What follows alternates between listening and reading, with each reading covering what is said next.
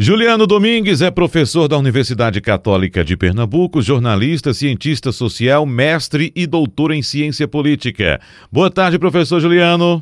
Uma boa tarde, Wagner, a você, a Felipe e aos ouvintes que acompanham a gente no Balanço de Notícias. Professor, ontem foi divulgado o Índice da Percepção da Corrupção 2019 e os resultados indicam que o Brasil continua muito mal nesse assunto. Entre os 180 países pesquisados, professor, o Brasil ocupa a posição de número 106 no ranking com nota 35.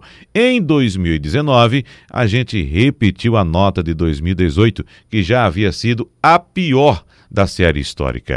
Professor, o que é que significa esses números, hein? Significa que, ao menos ao longo do ano passado, os atuais governantes eles não conseguiram convencer parte da sociedade de que, de fato, há um combate à corrupção no país. A gente pode dizer que não conseguiu convencer porque o que a pesquisa mede não é a corrupção em si, mas a percepção que as pessoas têm do fenômeno da corrupção, o que são duas coisas distintas. Né? Uma coisa é a corrupção, é o fenômeno em si, e outra coisa é como as pessoas visualizam, né, como elas interpretam esse fenômeno. E a gente pode dizer também que é parte da sociedade porque a pesquisa ela não é feita como são feitas, por exemplo, pesquisas de intenção de voto. Né? Ela é feita com empresários e analistas, ou seja, uma parcela muito específica da sociedade. Daí a gente diz que parte da sociedade não foi convencida de que de fato há um combate estrutural à corrupção no país. Em grande medida, Wagner e Felipe, os levantamentos da Transparência Internacional, eles ajudam o empresariado do mundo a ter uma ideia do custo informal que, que ele, né, o empresário, vai ter se resolver investir em determinado país. Isso porque a corrupção também entra no cálculo do investimento. Né? Quanto mais corrupto um país, maior tende a ser o custo de investimento por parte do empresariado. Para que fique mais claro, é, Wagner e Felipe, para o ouvinte, é, o que é esse estudo, é, vale ressaltar que a Transparência Internacional é uma ONG que tem sede na Alemanha, né, em Berlim, mas que tem presença em mais de 100 países. O índice da percepção da corrupção é apenas uma das iniciativas da ONG, né? uma iniciativa muito importante, muito utilizada no meio acadêmico, mas a Transparência Internacional também tem outras atividades é, que se propõem a promover o combate à corrupção. Né? Esse estudo ele é feito desde 1995 e apresenta um ranking de 180 países em uma escala que vai de 0 a 100 sendo zero aquele país considerado altamente corrupto e 100 aquele país é, considerado muito íntegro. Os três menos corruptos, para a gente ter uma ideia, né, ou mais íntegros, são Dinamarca, Nova Zelândia e Finlândia. E os três mais corruptos, né, ou menos íntegros, no ranking de 2017 são Somália, Sudão do Sul e Síria. Agora, o relatório divulgado pela Transparência Internacional, Wagner e Felipe, não faz apenas é, apresentar o ranking pronto.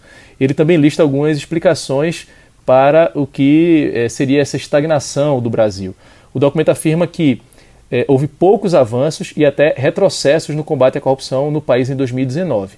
E aí o estudo cita, por exemplo, a demora né, para o STF decidir sobre o compartilhamento de dados do antigo COAF sem o aval da Justiça, o que acabou é, parando investigações sobre lavagem de dinheiro durante quase metade do ano. E o relatório da Transparência Internacional menciona ainda, abre aspas, um aumento das tentativas de interferência política do Palácio do Planalto nos órgãos de controle, com substituições polêmicas na Polícia Federal e Receita Federal e nomeação de um procurador-geral da República fora da lista tríplice Fecha aspas. O documento menciona, é, por fim, a postura do Congresso Nacional, ou seja, é, é, a crítica é feita não somente ao Executivo, mas também ao Legislativo. E aí o documento afirma que é, o Congresso Nacional acabou criando mecanismos que enfraqueceram ainda mais a transparência de partidos e o controle do gasto público em campanhas eleitorais. É, nesse caso, o documento, é, Wagner Felipe, se refere aos mecanismos de fiscalização do uso dos recursos previstos no chamado fundão.